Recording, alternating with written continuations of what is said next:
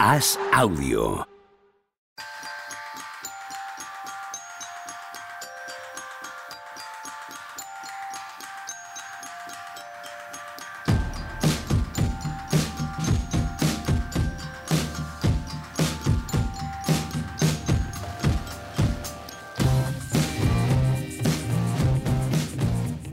Hola, ¿qué tal? Hoy estamos al lunes 19 de febrero del año 2024 y os hago pública la pregunta que en privado ha lanzado Tony Vidal a este grupo. ¿De qué vamos a hablar hoy? Hola, Juan Marrubio, ¿cómo estás? ¿Qué tal? ¿Cómo estáis? Y de NBA, he dicho yo. ¿De qué vamos a hablar? ¿De NBA? ¿De qué se habla en este programa? No. Hay mucho de, qué hablar. Mucho, mucho, muchísimo de qué hablar. ¿Qué tal, Tony Vidal? ¿Cómo estás? Eh, bien, bien, nada. Estoy. Tengo curiosidad por saber. Expectante, ¿no? Por ver qué es eso mucho de lo que hay que hablar, ¿no? ¿creéis que es justo el MVP de Lilar o se lo habríais dado a Halliburton? ¿Sacáis conclusiones para la segunda mitad de temporada de lo que se vio ayer en Indiana? Hay mucho que analizar. ¿Qué se vio ayer en Indiana? Esa es una buena pregunta, que es una buena pregunta también casi filosófica, ¿no? ¿Qué se ha visto ayer en Indiana? ¿no? ¿Te imaginas una novela? Una novela así generacional, ¿no? ¿Qué se pues vio en Indiana? Me llamó mucho, ha llamado mucho la atención que, que Tatum y la River no se conocían.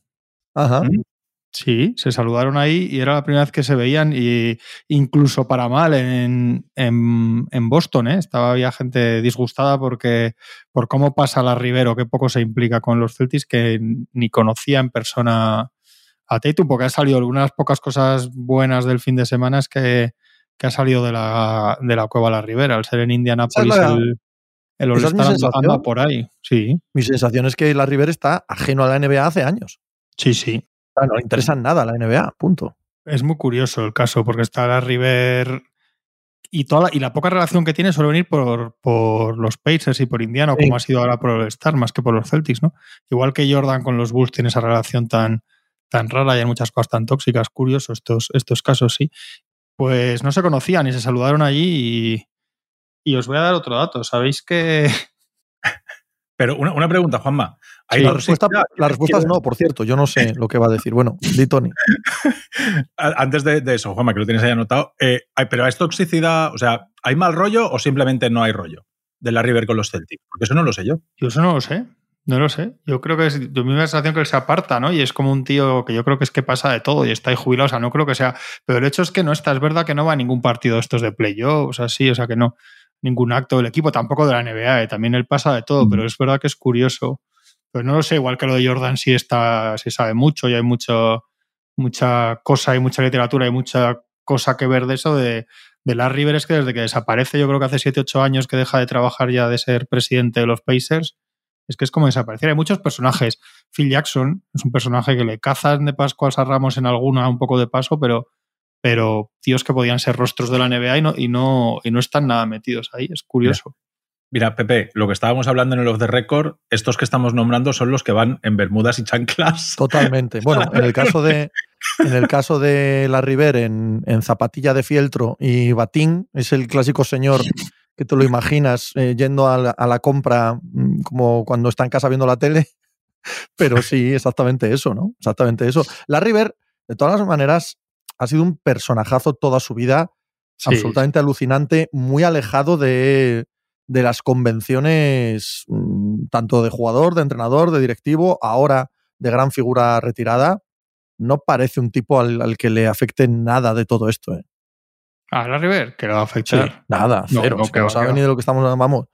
Cero, conocer a Tatum, no conocer a Tatum, lo que piensen de él en Boston, eh, la exigencia o no de ser cara de la liga, la exigencia o no de ser emblema de los Celtics, una cosa que le da exactamente igual. Yo he de confesar que anoche eh, les di una oportunidad. Es decir, nosotros anoche abrimos directo para ver si la cosa estaba medio tal. Y nada, por favor, te lo pido. no, no, no. En el primer tiempo muerto nos fuimos a dormir. no, no, pero a ver, no, no, no, no, no me entiendas mal. Entiendo tu pasión. Entiendo que lo hagas no entiendo que le dieras una oportunidad. O sea, no, no eres tan inocente, no eres tan inocente. Pues, pues lo puedes hacer por la comedia, pero, esa inocencia no. Y hablando de la River, ¿sabes una de las cosas que, me hicieron reír? Porque de verdad es que el partido no. Eh, al principio, cuando están presentando al staff técnico, entiendo que del este, hay un momento en el que hay una imagen en que está, hay dos del staff técnico de pie, así vestidos como pues eso, con uniforme de tal, y está a la izquierda de la imagen Gary Payton, en el centro, detrás, sentados detrás de estos que están de pie. No sé quién, y a la derecha la River. Y es que lo lleva, lo lleva muy dentro, o sea, lo lleva en la genética. La River les estaba bucheando y les estaba haciendo trash talking. O sea, veías a la River poniéndose las manos alrededor de la boca, abucheándoles así, uh, uh, cuando los presentaban y diciéndoles no sé qué. O sea, fue una de las cosas de decir, es que el cabrón este tiene 80 años y sigue haciendo las mismas cosas que Sí, sí, totalmente, totalmente. Es el Clint de la NBA. Y hay imágenes de Oscar Robertson con mala cara también, diciendo, como diciendo qué mierda es esta, ¿no? Entonces, si enfadas a la River, ya Oscar Robertson es mala cosa, ¿no? Además, en el estado de, en, el estado de Indiana enfadas a Oscar Robertson y a la River, es mala cosa. Pero dejadme daros el dato. Eso, eso. Que los 211 puntos no son lo que más se ha metido en un partido en suelo americano, porque eso fue un 258-141 el 12 de enero de 1992 en segunda división universitaria, Troy University contra Debray University. ¿Fútbol americano o baloncesto? no lo sé. Yo voy a decir que baloncesto me lo volado. Joder. Porque, eh, ¿De qué universidad era el chiste? El, uh, hubo una época que coincidió uno de los ataques más fulgurantes de fútbol americano con uno de los equipos más defensivos en baloncesto.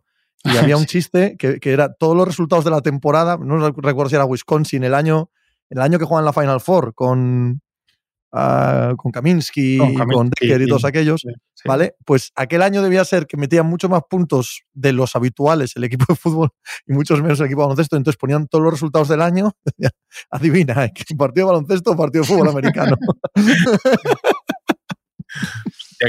Kaminsky también de esas buenas piezas que han salido, ¿eh? de tanque, tanquear para. Sí, sí. el tanque, el tanque, el tanque, el tanque Kaminsky. Pues acabo de leer a Emic, que ha publicado un artículo que dice que, que era premeditado los 200 puntos, que se lo propusieron los del Este, así que muy bien. Enhorabuena para ellos. Y... Sí, no, y para su entrenador, Doc Rivers, y... que solo gana. Ahí donde lo pones. Victoria. Pues Dos Rivers ha dicho de Lilar, lo visteis, que había estado mucho mejor ayer que las últimas tres semanas. Digo, ala, qué toma. genio, qué genio. bueno, toda la vida, toda la vida se, se, ha dicho que Dos Rivers lo que hace es manejar bien el vestuario. Eso está bien. Imagínate lo que era mal. Sí. Pero, y dice, dice, porque claro, es que como cada año yo creo que esto es recurrente, ¿no? Han vuelto todos los artículos de cómo arreglar esto y tal, y Mick dice que la única forma es por dinero, ¿no? Que igual que les das medio millón al final al que ganar en Season Tournament, pues que igual tienen que tirar por ahí. Yo es que no creo, yo estoy más en la línea de que no tiene solución y sobre todo que, que no se puede hablar todos los años. Es que es un aburrimiento es. al final es, es hablar todos los años de lo mismo. Sí. Pues, mi, pu mi, punto es que no, si no se arregla. No, si haces Estados Unidos contra Europa, contra el mundo, perdón, contra Europa, no se va a arreglar tampoco, va a ser lo mismo. No sé por qué hay gente que cree que eso sí que les va a motivar. No les motiva, no les apetece, no no, es muy aburrido. O sea, es que no es divertido tampoco, porque si hicieran el, el ganso y fuera divertido, es, muy aburrido ver a tíos tirar triples y fallarlos solos sin. No sé, es que no, no, no, no, sé.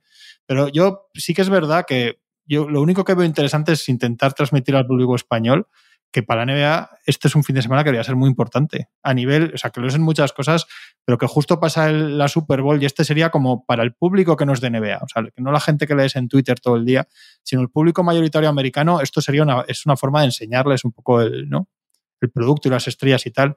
Y es una infamia. Es lo que fue siempre. Es lo que fue sí. siempre eso. De hecho, por ahí, fíjate. Por ahí, por ahí no, van a, no, gana nada la NBA. Estaba, sí que estaba enfadado Silver al final, no sé si lo veis, ¿eh? Sí, que les sí, dice, sí, sí. acaba y dice a los que habéis metido, a los del este que habéis metido más puntos, y les dice, bueno, se queda callado un poquito y dice, enhorabuena con. Es que Silver el día antes dice en, rueda, en la rueda, en, en, bueno, la atención a medios que hace siempre, dice que, que va a ser más competitivo y con menos puntos. Es como que se la han colado. O sea, lo dice cuando él sale y lo dice es porque cree. Él dice que habló con Iguodala, o sea, que no ha hablado con los jugadores, que Iguodala es uno de los del sindicato de jugadores, que, que los jugadores piden quitar, quitar espectáculo, o sea, que se reducen las presentaciones, la música, tal. En el, en el descanso parece ser que Jennifer Hudson, que es la que actuaba solo, hace una canción en vez de un, un pseudo concierto de, que solían hacer, un 15 minutos o lo que fuera. Y todo era porque los jugadores habían pedido eso para poder, a cambio de tomárselo más en serio un poco, ¿no? Entonces yo creo que está raspado, que le, que le raspa de verdad a Silver, como que en plan, me, yo creo que les mira con cara de me habéis tomado el pelo, compañeros. Es normal. No, o sea, no es un chiste lo del pelo. es normal porque hay mucho dinero en juego y me parece normal que, que sea así porque esto es... Yo hoy me he levantado con, con la... Yo he dicho, Tony, ya hasta que me, te, me demuestren lo contrario, porque el último competitivo que tuvimos, lo estábamos hablando ayer, es el que falleció Kobe Bryant, y ese sí que se lo tomaron un poco más en serio, pero todo lo demás es una vergüenza. Me lo voy a tomar como un partido benéfico, como si estuviese viendo a Dirk jugando a fútbol, que hemos visto cosas así. Y, y bueno, no, pues, no lo hemos visto. Esa es, la, esa es la clave, Tony.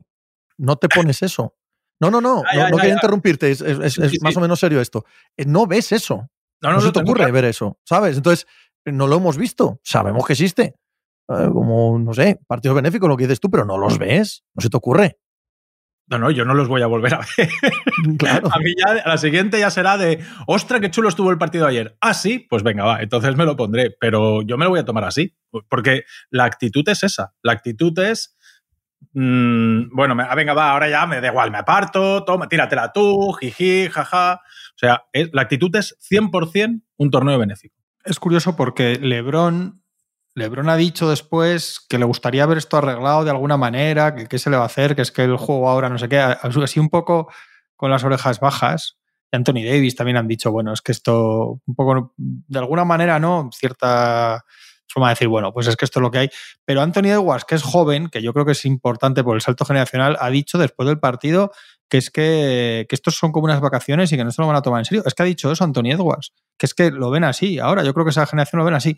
Pero de ahí a, porque yo veía, no veía, no lo vi, pero viendo vídeos, los vídeos que circulaban del, de los eventos de Anthony Edwards tirando todo el rato con la zurda, eso me preguntaba, ¿esto por qué lo hace? Porque no es gracioso. O sea, si me dices que es una cosa graciosa, una cosa que tiene su cierto jiji, jajuji, a ver si mete no sé qué, pero, pero es que es patético ver eso. Entonces, chico, no va, no sé, supongo que no pueden quedarse en su casa porque no le dejan Silver, pero ¿para qué vas? Tíos como Jokic, como, como Doncic, que hacen tal esfuerzo porque se note que no quieren estar, que no quieren estar.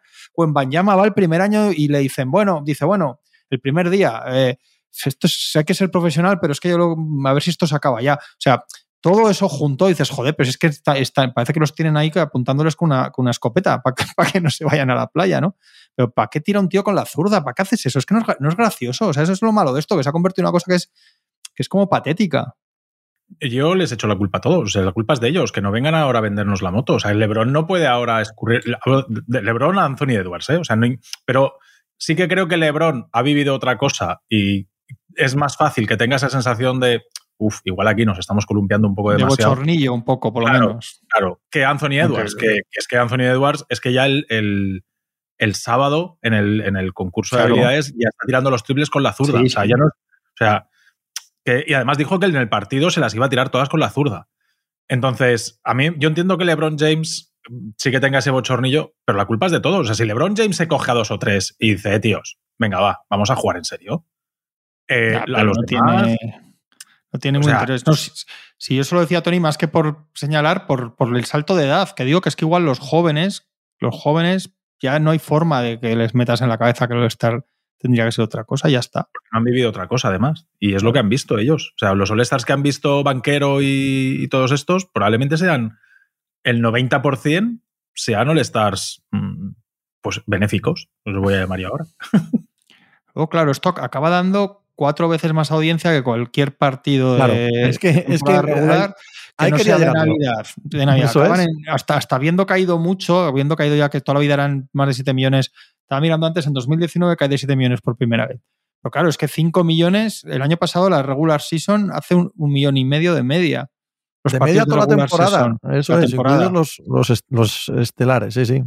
Luego playoffs sí que sube, las finales suben, pero, pero quiero decir que es que al final es cuatro veces más, pero, o sea, ganas algo por ahí. O sea, al final, toda la gente que está criticando, metiéndose o poniendo esto no puede ser, al final lo estás viendo. Quiero decir, la, la verdadera respuesta debe ser la indiferencia. Pero yo creo que más que eso es una cosa que aquí no entendemos tanto, que es la exposición de la NBA al público generalista estadounidense. Creo que ahí es donde Silver y compañía estaban disgustados de decir esto. Ahora, cuando llega la hora de decirle a la gente, bueno, aquí está la NBA, y traemos a todos estos, porque claro, tú ves la foto, yo veía esta mañana la foto, está el posado este que hacen, todos los del oeste, y dices, joder, qué equipo, ¿sabes? Esta foto la vas a ver dentro de unos años y vas a decir, madre mía, qué equipo Curry, LeBron, Kawhi, Anthony Davis, todos juntos allí. Pero no, no sé, yo creo que es ese, es, ese salto que aquí igual no se entiende tanto de que realmente ahí es cuando mucha gente que no ve partidos de NBA, hay jugadores que no te ven, que te quejas todo el día de que no hay, o sea, no digo que allí tengas que hacer 45 puntos ni defender como se llaman las finales, pero se quejan tíos como Anthony Davis de que no te ven en los mercados pequeños. Y el día que vas allí te pones a tirar con la zurda, digo que tampoco es que tengas que hacer nada de otro mundo, pero por lo menos que la gente que no ve NBA y eso y que no sabe casi ni quién eres, no diga, ¿qué, hace este tonto? Porque es que lo que piensas cuando lo ves, de que dices, ¿qué hace este chaval? Yo el viernes estuve tomándome un café con unos amigos a media tarde. Y los amigos de toda la vida, que nos conocemos del baloncesto, pero que ahora el único que está aquí enganchado a esto soy yo y que ellos están a otras, otras movidas y no lo siguen. Y sale no sé cómo la conversación, ah, ostras, este fin de semana lo estar, y suelta uno con el que he jugado yo siempre que dice, esto es lo único que aún me mola de la NBA. Y yo me quedo así. sí, porque es el, es el pozo que queda. es el pozo que le queda a la gente que está súper alejada, que no ve ningún partido en todo el año y lo que le queda es, pues sí, el All-Star, porque es gente de cuarenta y tantos, y lo que le queda es, pues el All-Star de los 80, de los 90, y todo eso es. Y, lo solté así, y yo me quedo así mirándolo y dije, mira, no voy a entrar. No voy a entrar porque no, no vamos a solucionar nada. Pero a la gente que está muy lejos de la NBA, muy lejos, esto es lo que todavía les llama la atención. No, les llama la atención por nombre, no por el hecho en sí. Tu amigo no se quedó a verlo, tu amigo no lo ha visto. Claro, o sea, no, no les llama la atención de verdad, les llama por nombre. Y luego yo he llegado a la conclusión eh, después de años de todos estos discursos y todos estos debates, porque efectivamente estoy hartísimo ya de... He llegado a la conclusión de que, de que Adam Silver lleva dos, tres años luchando contra un imposible. Un imposible que la propia liga ha creado, el propio Adam Silver ha creado, ha sido uno de los, de los creadores, que es este cambio cultural, porque a él le duele. A él le duele íntimamente esto y además debe tener cierta idea de negocio a futuro de que esto no es sostenible, ¿no? O sea, toda la dinámica de falta de competitividad, en términos generales, ¿eh? no, no, no, voy a profundizar porque lo hemos hecho mil millones de veces, vaya, pero en términos generales, esta falta de competitividad o de profesionalidad, que en el caso del All-Star es el epítome absoluto, tarde o temprano va a hacerle daño a la NBA. Él, no, él sabe que ahora mismo no se lo está haciendo. Números encima de la mesa no le está haciendo daño. Y el resto de la NBA cree que como no está haciendo daño ahora, no tiene por qué hacerlo a medio plazo no se están perdiendo ahora oportunidades, no se está perdiendo ahora eh, capacidad de enganchar a gente para que dentro de 5 o 10 años estén aquí. Y sí se está perdiendo, ¿vale? Aunque la realidad a corto plazo o al instante ahora mismo es que no hay ningún problema. Es decir, ¿por qué ve el americano medio el All-Star este fin de semana? Lo ve por lo mismo que se siguen los vídeos de highlights por las mañanas en redes sociales, porque Kenny Smith hace un chiste y Barkley hace otro, y si entra a Diamond Green y hacen así, y Jokic y, Doncic hacen una cucamona. Por ese tipo de chorradas. Eh, bueno, chorradas. Cada cual que, consuma lo que le apetezca, faltaba más. Eh, por ese tipo de historias adyacentes a lo que son los partidos en sí mismo, la gente sigue viendo el All-Star. Le suena el 80% de los jugadores, ¿vale? Y luego se ríe mucho cuando Shaquille O'Neal insulta a, a Barkley, ¿vale? Entonces, esa parte que no tiene nada que ver con el deporte ni con la competitividad, sigue enganchando a la gente. Lo que yo no tengo nada claro, y entiendo que Adam Silver hace ya un par de años que se ha dado cuenta o piensa más o menos igual, es que esto sirva a medio plazo. Que a medio plazo no te acabe quitando un montón de seguidores potenciales, porque esto no engancha a nadie más allá de la tontada de la diversión, de la diversión muy, muy barata de, de usar el logo y los colores de la NBA para un show que nada tiene que ver ni con lo deportivo ni con lo competitivo. Y es ahí donde le rasca a Silver. Pero por otro lado, es que, es que igual los otros tienen razón. Es que igual no hay ningún problema. Es que igual con hacer estos tirando con la izquierda, cubres el expediente y tiras para adelante. Y ya está. Y los que nos preocupamos o tenemos cierto interés en que estos partidos, este en concreto no, porque yo hace tres lustros que arrojé la toalla y no, no hay necesidad de cambiar nada. ¿Para qué? Vas a cambiar nada. Tira, si esto me va a dar igual, hagáis lo que hagáis. Eh, hay un punto en el que es que no es necesario. No es necesario en absoluto. Sigue furulando, sigue funcionando. Los jugadores hablan mucho de las lesiones todo el rato, hoy al acabar el partido también, que no pueden lesionarse en un partido así tal. Bueno, es que yo, yo creo que Silver, lo que dices tú, ahora va todo muy bien, pero va a firmar nuevos contratos de televisión y se va a sentar en un sofá, va a respirar y va a decir, bueno, hecho, hecho, y, a ver, y ya veremos dentro de de nueve años, ¿no? Cuando vengan los siguientes. Eso es. El hecho, es que no para de cambiar cosas. Si esto estuviera bien, quiero decir, hemos visto cambios en el formato, lo estar y tal este año. Eh, hay una audiencia un poco mejor de la noche de los concursos que básicamente yo, viendo un poco los datos, es un pico que tiene que ver con lo de Sabrina Ionescu contra Stephen Curry. O sea, ahí pega un, pega un pico la retransmisión por los datos que han dado, que es lo que mejora un poco las medias y eso. Con lo cual, ellos lo verán, querrán hacer más cosas de estas. Bueno, por lo menos, por lo menos, salieron Sabrina Ionescu y Stephen Curry, se pusieron a tirar triples bien concentrados y con ganas y, fue, y, estuvo chulo, ¿no? Por lo menos ves a dos tíos que quieren meter más triples que el otro, un tío y una tía en este caso. Bueno, dos, dos tiradores cojonudos que uno quiere meter más triples que el otro y el otro, y el otro que el uno y no es tan difícil hacer cosas que más o menos, sin que se te vaya la vida, por lo menos te puedas mm, comer unas patatas fritas delante de la tele viéndolo. Quiero decir que tampoco hay que inventar la rueda. Yo es que creo además que todo lo que vaya por la vía del dinero acaba, ya os lo he dicho alguna vez, pero es que acaba generando en el público mayoritario un rechazo en tíos que ganan tanto dinero. Es muy difícil explicar que si ya, si ya solo en este All-Star los que ganan ganan 100 mil dólares y los que pierden se llevan 50 mil y creo que han subido esas cantidades en el último, en el convenio. eso, eso para muchos americanos es más que un sueldo.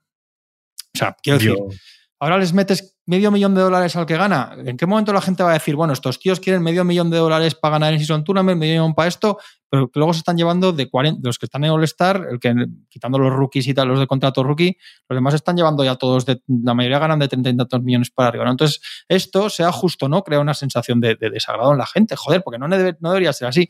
Pero es que yo creo más allá que la riqueza de la NBA y la expansión y la exposición y el lugar en el que está la NBA va contra el concepto básico, un concepto muy básico, es que es vender tu producto y vender tu burra y vender tu moto, porque ya está vendida. Es decir, yo puedo entender que en los 80, en los 90 estos tíos se juntaran y dijeran, eh, mm, que la cosa está mal, porque hablaban, había un sindicato de jugadores que les decía, los representantes les decían, eh, vamos a ver porque, porque necesitamos que esto el año que viene se televise no sé cómo y no sé cuántos y tal, y querían que la gente les viera, ¿no? Esto empieza a joder, cuando juegan los equipos de la NBA contra los de la ABA, los de la NBA quieren ganar a los de la ABA porque porque querían demostrarles que la NBA era mejor. Los de la ABA querían ganar para demostrarles que tenían talento y que se juntaban las dos ligas. Se forraban a palos, llegaban no sé qué, llegaba el All-Star y lo mismo. O sea, todo esto viene de una historia de que había motivos por los que dar un espectáculo a la gente. Quizá llega un momento en el que la NBA ya está tan tan asentada, digamos, y tiene un nombre tan importante que allí no va nadie a decirnos estamos jugando el contrato. Este. Los jugadores no creen que se estén jugando en el contrato de las televisiones, ni los ceros de sus contratos, ni que te adelante la MLS y la NHL. En la, es así, igual, igual, hace, igual en los primeros de los 80 sí estaban todavía así, que es que se televisaban las finales en diferido, los partidos de las finales. y tienen razón, es que ahora no se juegan nada. Claro, es que eso es así pero es lo que decía. Adam Silver, Adam Silver también lo sabe. Lo que Adam Silver entiendo que tiene miedo es que se esté jugando el futuro. Sí. ¿Sabes? Los, los, los espectadores que no está captando en esta época de bonanza. No que, no que no tenga los actuales, sino que no esté captando algunos para dentro de 10 años. Yo soy de los de la pasta, ¿eh? Los de la pasta, y a lo mejor te tienes que pringar algo más y hacer que afecte algo deportivamente. Quiero decir, eh, a, mí no me probado en otros lados con, muy malos resultados, perdón. Sí, A, mí no me gusta. Yo de entrada, cuando alguien viene y me dice, ah, pues que el factor cancha en playoffs, tal, no sé qué, no sé cuántos, todas esas cosas de entrada no me gustan. Pero lo que hay claro es que a estos hay que incentivarlos de alguna manera porque para vender el producto, si es que ellos eh, ya no les hace falta ni su equipo para venderse hoy en día. Conforme funciona todo, los jugadores son una empresa en sí mismos. O sea, no necesitan, les da igual jugar, entre comillas, en, franquicia, en una franquicia o en otra, siempre y cuando el mercado sea similar. Claro, no es lo mismo Nueva York que Oklahoma, pero dentro de las grandes o dentro de las pequeñas, eh, un poco te da igual, porque sabes que el producto eres tú. Lo que la gente consume no es eh, San Antonio Spurs, lo que la gente consume es Wembayama, por ejemplo. Eh, entonces, lo que tienes que hacer es ver de qué manera motivas a estos tíos. Yo creo que la pasta siempre es, a lo mejor incluso lo tienes que hacer extrapolable al resto de compañeros. Quiero decir, me ha venido ahora, ¿eh? O sea, de decir, bueno, pues los que ganan se llevan un premio, pero a lo mejor a los equipos de la conferencia que les toca o a los compañeros de los jugadores que juegan el All-Star también les toca algo de resquicio, como se ha hecho en el in-season, ¿no? Que había una de las motivaciones era, jolín, es que el tío que cobra dos millones se va a llevar medio más. Y eso sí que pica. Y eso sí que después tú tienes que ir al vestuario y LeBron James ver allí a, Jackson Hayes y decirle, mira, pues como me apetecía rascarme las bolas en el All-Star, pues tú no tienes 200.000 euros más. No lo sé, ¿eh? o sea, es, es, por poner un ejemplo, pero lo que está claro es que hay que encontrar la manera de que estos tíos se tomen esto un poquito más en serio porque, porque a la larga parece que Silver es es ya consciente de ello y los demás empezamos a darnos cuenta de que esto a la larga igual es un problema. No, pero si, si es que eh, ¿cuánto dinero tienes que poner además? Para, por ejemplo, para incentivar, pues claro, todos los que ganan a todos sus compañeros, es que esto es más complicado que. Sí, lo sé, lo sé, que esto claro, es complicado. Y luego lo, que decías tú, que, que, es verdad, que lo de los jugadores y los, la importancia del jugador, de la figura del jugador, en la NFL, por ejemplo, es muy al revés. La cultura de NFL es muy de equipos y el, la Pro Bowl, el, el equivalente a lo que está de la NFL, está, está igual. No, peor, peor. Peor, peor, peor. sí. La, peor. la, Pro Bowl de la NFL y es, y es, no la ve lo que ve un partido de temporada regular. Y es una liga que una de sus características es que es muy de equipos, quitando evidentemente los Mahomes o antes Brady o tal, pero en general es muy de equipos y la cultura aficionada es muy de equipos y muchos jugadores son muy desconocidos en, en cierto, o sea, y tampoco, no sé, yo no sé. Y en el otro, la otra gran liga, en béisbol, hubo muchos años que el ganador del All-Star tenía ventaja en las World Series. Sí. Como se podía hacer también porque las dos ligas, la americana y la nacional, apenas jugaban partidos entre sí. Entonces había cierto pozo de justicia, ¿no? Porque tener mejor récord, pues bueno, tenías mejor récord en tu liga. Pero aunque uh -huh. la de la otra liga tuviera otro récord inferior, no es que habían jugado contra los mismos equipos, simplemente sí. son dos ligas prácticamente separadas. Entonces, bueno, había cierta, cierto margen a la justicia que no dejaría la NBA, por supuesto. Y aún así, no motivaba nada. No motivaba, no motivaba nada. nada. Porque, ya, bueno, pues sí, porque si lo piensas, banquero, por ejemplo, que, no, que sabe que no va a jugar las finales de la NBA, claro. ¿qué motivación pero, tiene? Pero es, pero es, que, aparte de eso, es que yo creo, yo llegaba a pensar que aunque fuesen todos los jugadores conscientes de que iban a jugar las World Series ese año, fuese, aunque fuese falso, evidentemente, aunque lo pensasen, en mitad de temporada te da igual. En mitad de temporada, un día en el que estás allí de comedia, de fiesta, tal, de, pff, chicos, ya llegará la, las World Series que quedan todo el año, ¿sabes? Y ahora mismo, la cultura de la NBA es que estamos en una semana de vacaciones. Sí. Y los jugadores que van al All-Star les han jodido la semana de esquí en Andorra a la mitad. Tienen a todos sus compis eh, de vacaciones y ellos han tenido que ir a Indianápolis a hacer el tonto tres días. Y están disgustados. Esa es la cultura actual del All-Star. Es que además, que a mí me, me, irrita un poco cuando lo dicen tanto, ¿no? Joder, pues es que menos mal que no voy, menos mal que tal, me voy de vacaciones. Sí, sí. Si es que si les haces jugar en serio, igual la mitad no van. Esto hacen los management, que esto sería, que sería cojonudo. Sí. Claro, ya les dices a, a Lebron que está con el tobillo tocado, a Kawhi que no sé qué, al otro que no sé cuántos y tal, y te dicen, bueno, pues este me lo salto como encima no cuenta para los 65, la tenías que hacer que contara para los 65. Es que esto si es que es todo un lío, si es que al final vas haciendo normas o normas, vas a hacer cambios. Yo es que leía, esta mañana estaba leyendo muchas cosas por ahí, a ver qué me inspiraba para, para lo que fuéramos a hablar hoy. Eh, y he leído a gente que decía, no, que jueguen los jugadores solo un cuarto, ¿no? Para que en ese cuarto se esfuercen. Mm. Pero si es que es un partido de baloncesto, si es que vas a hacer cosas que la gente, si es que produce un invento cada año buscando el, el, el, el, bellocino de oro que no existe, produce rechazo porque además pierde gracia. Ya te has quitado el, carisma del este contra oeste porque te has pasado seis años haciendo los equipos de los capitanes, no sé qué. Eso estaba malo. Entonces vas quitando el final este de Lela Mending, te lo cargas, vuelves a otro. Entonces vas a inventarte ahora que jueguen un cuarto, pero es que da igual, van a jugar un cuarto y van a hacer lo mismo. Si es que, ¿por qué? Sí. Eh, yo creo que, creo que va a pasarlo, ya os dije el otro día, creía que iba a pasarlo Europa contra Estados Unidos, Europa, joder, lo he vuelto a decir, perdón, el mundo contra Estados Unidos y va a ser un chasco, si no el primer año, para el segundo, si es que ninguna fórmula de estas acaba siendo sostenible al final y no, y no funciona nada. Los concursos igual, pues si es que es un desastre lo del... Es que no se puede hacer el, el concurso de mates así, no se puede. Un momento que tienen que plantearse igual ahí sí que merece la pena que metan pasta, lo que sea.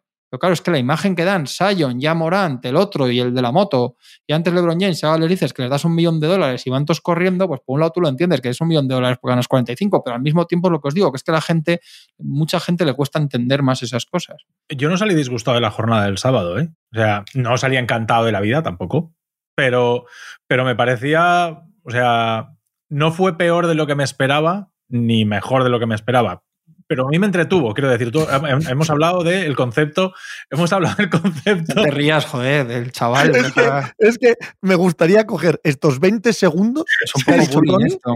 Es exactamente, exactamente lo que diría yo de mi jornada del sábado. ¿Cómo?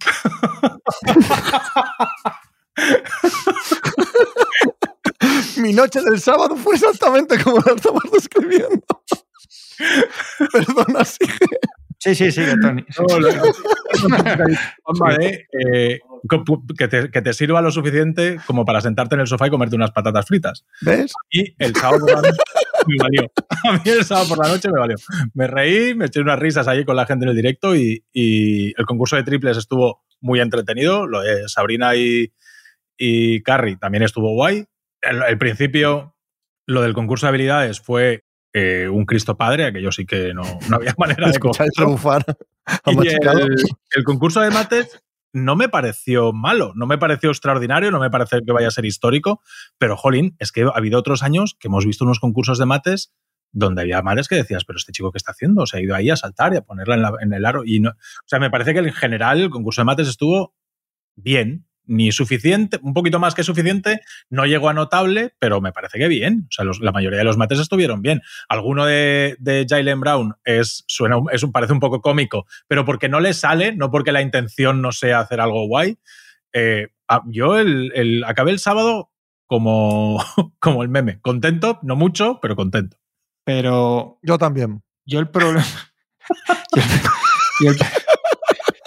yo el problema que, que veo es eh, que hay un filtro de Wikipedia en todo esto. Si la mayoría de la gente tiene que buscar en la Wikipedia quienes están participando, yo creo que se pierde lo que es el concurso de mates. O sea, que luego los mates estén, que ya lo hablábamos el otro día, eh, para no repetirnos, que luego los mates estén mejor o peor. Yo por eso aplaudo a Jalen Green, digo, joder, mira, ahí está Jalen Green, ¿sabes? O sea, perdón, joder, Jalen. Jalen ah. Brown, madre mía.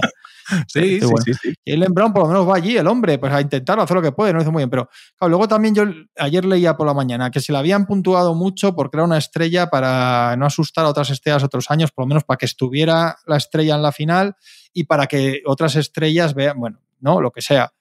Joder, es que luego también, claro, los jugadores se quejan, o, ni se quejan, ¿no? Pero hablan mucho de la cultura esta de la humillación, ¿no? La estrella no quiere ir porque no tiene nada que ganar y mucho que perder. No tienes nada que ganar ya porque los mejores mates, la gente van a seguir siendo los de Jordan, los de Dominique, los de Vince Carter y si quieres, y los de Aaron Gordon y Zach Lavin. Entonces ya no tienes, ya no te vas a inventar ahí nada así mítico y sin embargo, si te va mal, muchos memes. Pero coño, los propios jugadores han alimentado esa cultura también. Los propios jugadores están todo el día haciendo el puto gesto de eres muy bajito cuando mete una canasta al poste. ¿Sabéis lo que digo? Entonces, que es que al final es un poco todo, todo el mejunje es un poco. Pero es verdad que el concurso de triples, no sé si porque son estos tiempos, porque es tal, porque es otra cosa, mm, suele dar menos, menos cosa. Y esto de Sabrina y Carrie, pues estuvo bien, pues se tomaron los dos en serio y estuvo bien. a mí me sobró un poco hay un poco de sobre, ¿no? Yo entiendo todo lo que supone Sabrina y lo que dice ya me parece muy bien, pero parece que hay un momento que a él se le juzga, mira cómo tira triples este señor y ella, y ella está cargando con, con, todas las guerras del sexo femenino sobre sus hombros. Hay una cosa ahí que a mí, un poco artificial, que, que me parece un poco injusto hacia ella, que tal, pero bueno. Por cierto, que Kenny Smith no sé si habéis visto, que, que hizo un par de comentarios. la pata hasta, hasta el corvejón, sí, sí. Con lo cual hasta por ahí le ha ido... Pero está bien, entonces dicen, bueno, pero ¿qué van a hacer? ¿Inventarse más eventos de este tipo corriendo? No sé. Si es que es inventar por inventar y luego no funciona nunca nada. ¿Siguen haciendo el partido de los viernes de rookies? Sí, sí, Pero ahora son como cuatro equipos en partidos cortitos. Están los de la G-League. Hay un, es un follón, no es lo de antes tampoco. Joder. No, yo no lo intenté con ese, ¿eh? Con ese, con ese no lo intenté. Se dije, no, no, no, ahí, ahí no me van a pillar. Ahora que habláis de la G-League, probablemente la noticia del fin de semana, ¿eh? ¿eh? Adam Silver diciendo que igual se carga el Ignite. ¿Eh? Y ah, asumiendo, básicamente, ¿no? Que, es un proyecto que no, o no ha triunfado o al menos ya no va a tener sentido en el futuro. Pues lo dije yo. Eso ¿eh? me parece relevante. Sí, lo dijiste pues Lo dije yo que esto era un tema. Es que 4. 6.31 está, está esta temporada, sumando el torneo este que hacen primero y, y la fase regular de ellos, 6.31 está el, el, Ignite este año. Y es verdad que ha perdido sentido. Bueno, dijo alguna cosa más, habló de alguna cosa más. Silver también dijo de los 75 partidos que había habido menos, más partidos jugados y menos lesiones por ahora. O sea, el tiró, llevó un poco ahí el, el ascuano a, a lo que le convenía. Habló de los árbitros, dijo que había un problema de comunicación entre jugadores y árbitros, de los líos que había habido últimamente, no sé tampoco. Y dijo que no tenía claro, que yo pensaba que esto lo iban a cambiar echando leches y dijo que no tenía nada claro, que, que hubiera que separar lo de, lo de los super máximos o de los contratos de, del voto de los premios individuales y tal de este asunto, que, que parece un poco. Pues dijo que no, que eso estaba por ver que se hacía y que no. Pues el resultado está, les está yendo bien. Si la gente se está esforzando y, y ahora mismo hay jugadores que pueden gestionar más o menos la carga de partidos, etcétera, pero los que están compitiendo por, por luchar y por, por, los contratos grandes están esforzándose todo lo que puedes. Porque les cuadra mejor, porque este año no se encuentran con molestias, por lo que sea.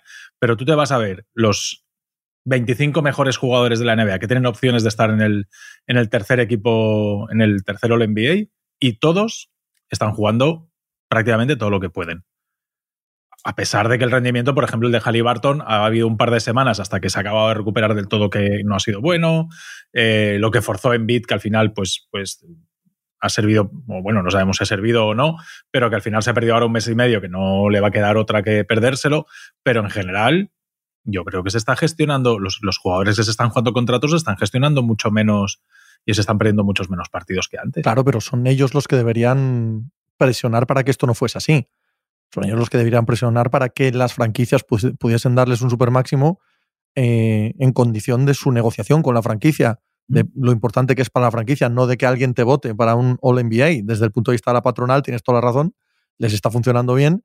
Desde el punto de vista de los jugadores, eh, como se han quejado tantas veces y con toda la razón del mundo, para ellos no es un trato justo. Ahora bien, ¿para quiénes no es un trato justo?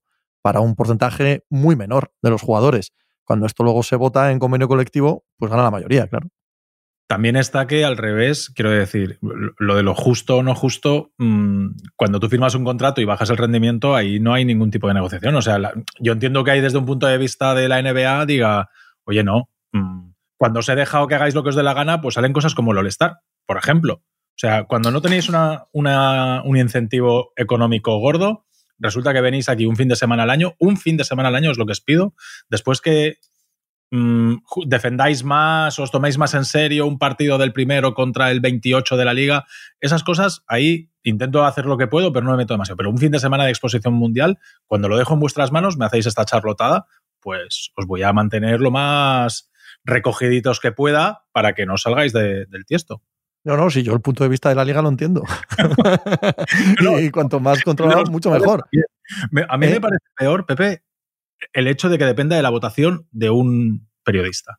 Claro, claro. Si es que es a lo que nos referimos. Ese es el.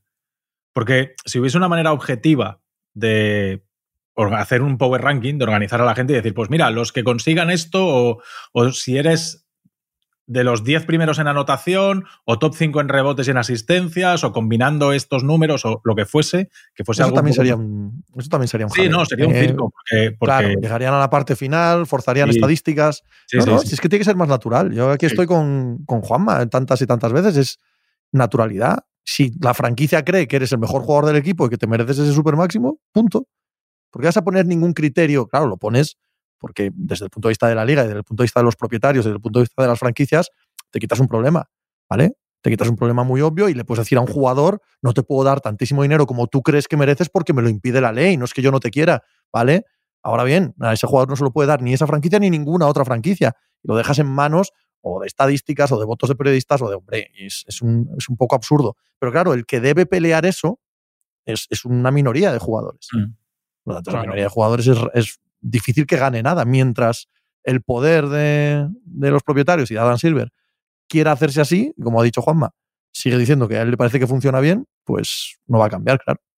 que además, eh, conociendo las dinámicas de trabajo de, las, de los equipos y los periodistas, es que los equipos no quieren que sus jugadores califiquen para Supermax y como evidentemente, para ellos es una alegría cuando no sucede. Por, no por gastar, ni siquiera por no gastar, porque al final es que es un porcentaje más del salary cap que te quita.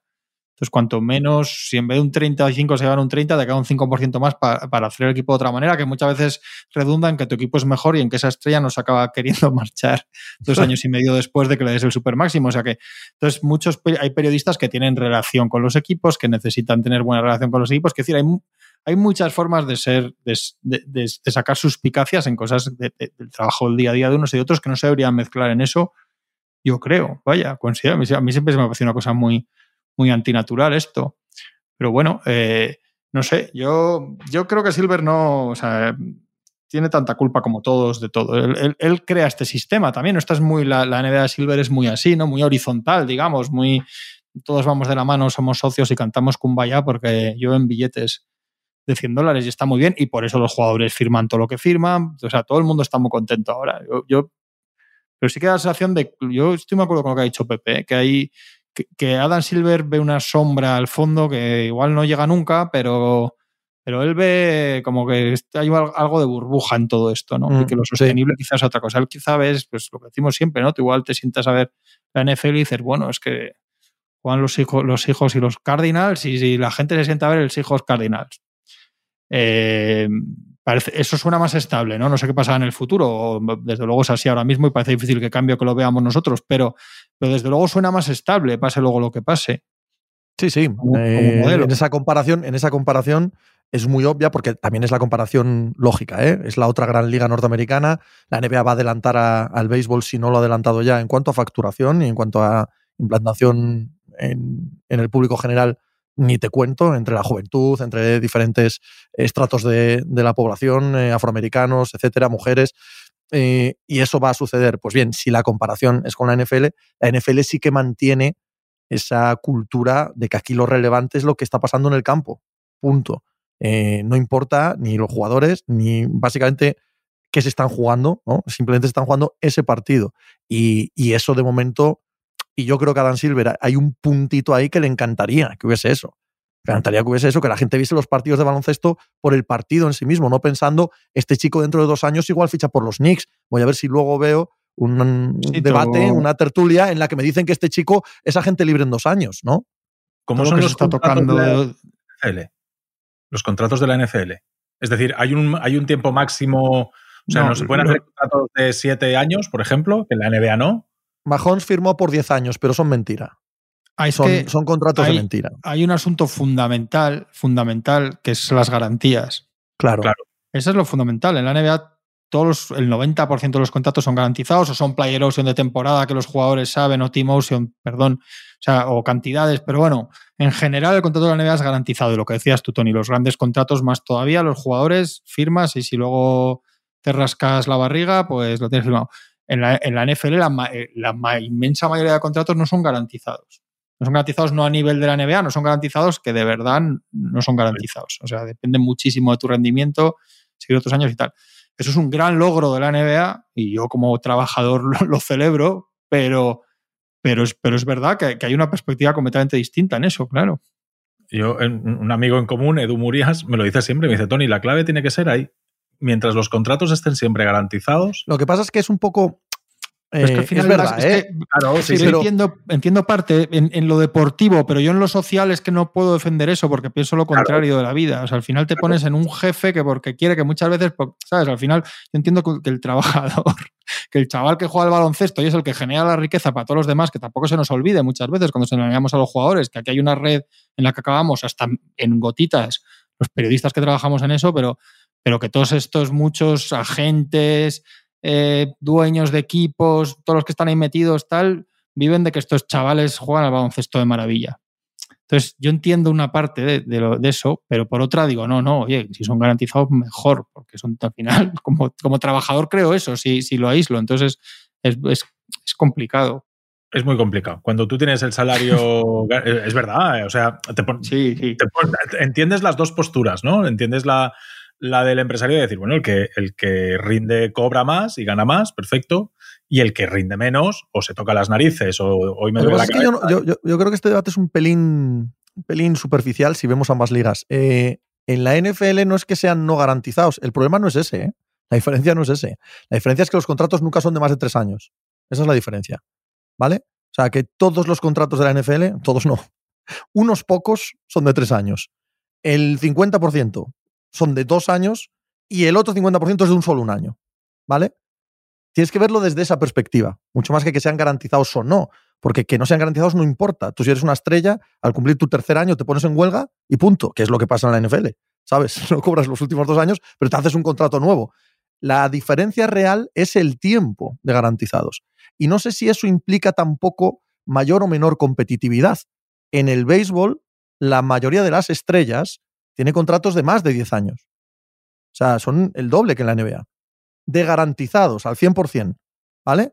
De hecho, es bastante común que estén retirados y sigan cobrando dinero de las franquicias porque se ha diferido esos contratos al final o porque le has hecho un contrato a alguien con 29 años por 11 años, ¿vale? Y desde los 35 ya no rinde. Entonces no lo quieres tener en el campo, tal, pero le sigues pagando todo ese dineral que firmaste en su día y no parece que se refleje tanto en la falta de competitividad. Por supuesto, esto es una chorrada porque el deporte en sí mismo es tan diferente que evaluar competitividad es, es complejo, ¿vale? Entonces, yo no voy tanto al garantizado como a la distancia de los contratos. Y tampoco creo que en la NBA sea un problema muy serio, ¿eh? el hecho de que los contratos estén garantizados. Yo no creo que los, los Lebrones de la vida, los Carries, los ahora Anthony Edwards, Shea Alexander, eh, Taris Halliburton, no creo que ninguno de estos chicos vaya a dejar de ser competitivo por tener el contrato asegurado a cinco años vista. Y luego hay otra cosa, que cómo mide un. O sea, cómo se mide que un jugador cumple o no con lo que quiere el propietario. O sea, si todas las franquicias de la NBA, lo que estamos viendo, hasta las que peor gestionadas, valen 2.000 millones más que hace 10 años, claro, yo lo mides en la pista o fuera. Igual un jugador puede decirle, oiga, mira usted, yo igual no, me clasifico para playoffs desde que la tele era en blanco y negro, pero, pero es que tú te gastaste 2.000 millones en este equipo y los cuatro que lo mantenemos en pie, ahora tu equipo vale 4.000. Entonces, ¿por qué me quitas mi dinero a mí de mi sueldo? También se puede enfocar así, ¿no? si, un, dueño no va diciendo, mira, es que he perdido, es que mira, como sois muy malos, no ganáis ni un partido, el, pabellón está vacío, la tele no nos da, el otro no sé qué, y hemos perdido todo el dinero y la franquicia vale 100.000 dólares, pero claro, que es difícil de también de en ese sentido de decir, ¿no? es que nos rindemos. a la, conclusión ¿En qué sentido? A la conclusión que llego siempre con, este tipo de, debates, que además mm, los hemos tenido de manera recurrente con Tony en los últimos años y Juanma y yo desde que nos conocemos. llevamos años hablando de este tipo de cosas. La conclusión a la que llego es que no hay nada que arreglar. Es que no lo hay. Es que eh, puede haber algo ahí al fondo que te haga pensar, tenemos que en época de bonanza sentar las bases para que siga habiendo mucha bonanza en el futuro. Pero hoy ahora Adam Silver está preocupado porque no le gusta el producto. Pero la realidad es que todo vale más. Es que cada vez ganan más dinero. Es que los contratos televisivos ganan más. Es que los jugadores ganan el triple o el cuádruple de lo que ganaban no solo los grandes, sino todos en media. Exactamente qué hay que arreglar. que tres viejos nos gusten menos los partidos del All-Star y, y algunos partidos de temporada regular. Anda que nos jodan, ¿no? ¿Las franquicias de los otros deportes americanos crecen del mismo modo, más? No, al mismo modo no. Al mismo ritmo es imposible. La, liga que más ha crecido en los últimos 10 años es la NBA. Vale. Pues entonces no hay nada que arreglar. Sí, sí, sí. es que claro, es, así, es así. Quizás con la Premier. Yo diría que la Premier League ha estado a un nivel, no es, no es América, estrictamente hablando, pero bueno, el crecimiento de la Premier League proviene de el mercado de la Commonwealth y el mercado anglosajón en general de todo el planeta, ¿no? Eh, y yo creo que son los únicos que podrían mirar a la cara a la NBA en cuanto a crecimiento de valor de las franquicias. También la NFL siguen valiendo más, pero es que venían de más arriba también, ¿no? Sí, es que si, es así, no. No, ah, no, no, si es que, es, que es así. decía Juanma, decía Juanma, compras por 2.000, venden por 5.000. ¿Eh? Pero si todos los que están vendiendo ahora por 4.000, 5.000 compraron por 200 o, por 700, ¿sabes? o sea, no, no, pues es que los Milwaukee Bucks los compraron por 700 y lo han vendido por, por 3.000. Bueno, es una, es una salvajada. Mercados pequeños, franquicias mal gestionadas, todo, lo que no debería y, todo. Por cierto, que hay dos, de las trolas que hizo Lebron, hay dos momentos ayer absolutamente maravillosos antes del partido cuando dice que no sabe si va a hacer una gira, en plan que su, último año va a ser en plan gira de despedida y tal. o hacer un Tim Duncan, dice. Vamos que si lo va a hacer.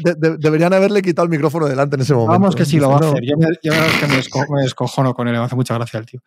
Y luego después del partido dice que, que no sabía, que se enteró también por el artículo de ESPN de lo de, todo lo de los Warriors y tal. el tío es cojonudo. Luego, se, enteró, se enteró por el artículo de ESPN porque cuando él se lo dijo, cuando él lo transcribió, no pensaba que iba a quedar tan bonito. Qué bien escribes, Ramona, dijo. Joder, tío. Luego tiene un momento, no sé visto, con un periodista que había tenido cáncer es la hostia el tío, la verdad, para esas cosas. ¿eh? Un periodista que ha tenido cáncer, que habla al final, pregunta desde atrás y lo primero para ir a la rueda de mm. prensa a decirle que se alegraba mucho de verle, que qué alegría, qué tal, que no sé qué hay. Un momento muy emotivo. La es que el tío es, como embajador para estas cosas, el tío es único. Pero es que luego suelta estas trolas ahí que yo no sé cómo se aguanta el cabrón sin reírse. Dice, no sé yo cómo me iré, si ya te lo digo yo cómo te vas a ir. te vas a ir con el, con el trono y la corona. Pero además pone el, ejemplo de Tim Duncan, tío, como, como que efectivamente va a retirarse sin avisar a nadie y luego va a desaparecer en las montañas. De hecho, a los dos años va a caminar LeBron James por una calle de, pongamos, eh, Cleveland y nadie lo va a reconocer. O sea, es lo que él aspira en la vida. Qué tío, macho. También dijo, ¿visteis? Que dijo soy un Laker y. Sí, sí, sí. encantado la vida en los Lakers. Cada ciente. hace dos años fue al revés, hace dos años llegó al Star y, Adoraba Cleveland. Madre mía. ¿No fue hace dos años lo que dijo, lo de Cleveland? Sí, sí, yo creo que fue hace dos años. Sí, esa, sí, sí, sí. esa agencia libre que del verano dijo, bueno, a mí me encantaría volver a Cleveland. Había disfrutado También se le escapó, se le escapó una frase Sí, como sí. cualquier otra, ¿sabes? que había disfrutado mucho los seis años en los Lakers. Digo, hombre, los seis, los seis. o al cuatro, como mucho, no sé. Los seis. no. ¿Qué dices, Tony? ¿Han cumplido tus expectativas el programa del All Star? ¿El nuestro? Sí, claro. Hombre, claro, siempre. Hombre. ¿Qué número es este? 201 ya. No. 198, pero como el otro día, igual empieza a contar ahora hacia atrás, y ahora 197. O sea, el 200 196. es la semana que viene. Sí, hacemos el 199 el jueves y el, Sí, sí. Y el Ya, ya, 200 eso. el lunes. Hasta ahí, ahí, ¿sabes? sí, ¿no? Más o menos. No, Gracias. no. No te pongas chulo, que muchas Bueno, veces no habrá- grabamos dos veces en semana, claro. O sea, Habrá que verlo. Yo estoy de vacaciones esta semana, así que no me toquéis los huevos porque igual los jueves no grabo. pues Por no. ejemplo. Por ejemplo, ¿eh? Eh, sí, sí, sí, yo ¿Qué digo vamos a hacer para el 200? Diga la ¿Qué he gente, preparado, ¿no? Yo creo que grabar un, un ratito de NBA. Que diga la gente que quiere para el 200. Sí, no Sí, nos sí, faltaba que otro diga, encima. no, no, que aguantar, diga. aguantar- aguantar a la gente. O sea, aguantar las que- ideas de la gente. No, No, no pero faltaba otra, vamos. de- decir que digan, que digan, que digan, está bien que digan, hombre. Por decir, Yo me niego a lo que digan, sea No, lo que sí, sea. sí, O sea, que me que niego, sí. pero ya, antes de que empiecen. Seguro que Machicado se saca algo de la manga. ya lo conoces.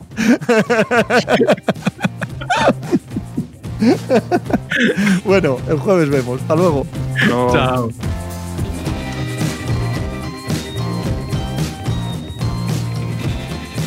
Pues muchas gracias por habernos acompañado en NBA Mínimo de Veterano. Muchas gracias por haber escuchado este podcast que es original de As Audio con la producción de Javier Machicado y la realización de Vicente Zamora. Síguenos en redes sociales arroba asaudio para no perderte nada y recuerda que puedes escucharnos en la sección de podcast de as.com, en la aplicación del diario As o en tu plataforma de audio preferida. Un saludo de Pepe Rodríguez con la compañía de Tony Vidal y Juan Marrubio desde la redacción del diario As.